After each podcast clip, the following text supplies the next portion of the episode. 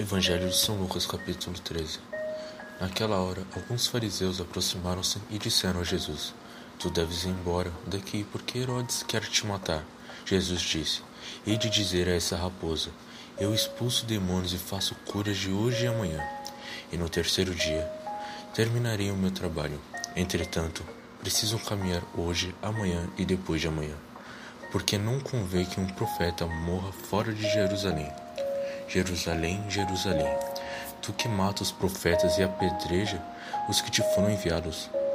Quantas vezes eu quis reunir teus filhos, como uma galinha reúne pintinhos debaixo das asas. Mas tu não quiseste. Eis que vossa casa ficará abandonada. Eu vos digo: não me vereis mais, até que chegue o tempo em que vós mesmo direis: Bendito aquele que vem em nome do Senhor. Palavra da salvação. Glória a vós, Senhor.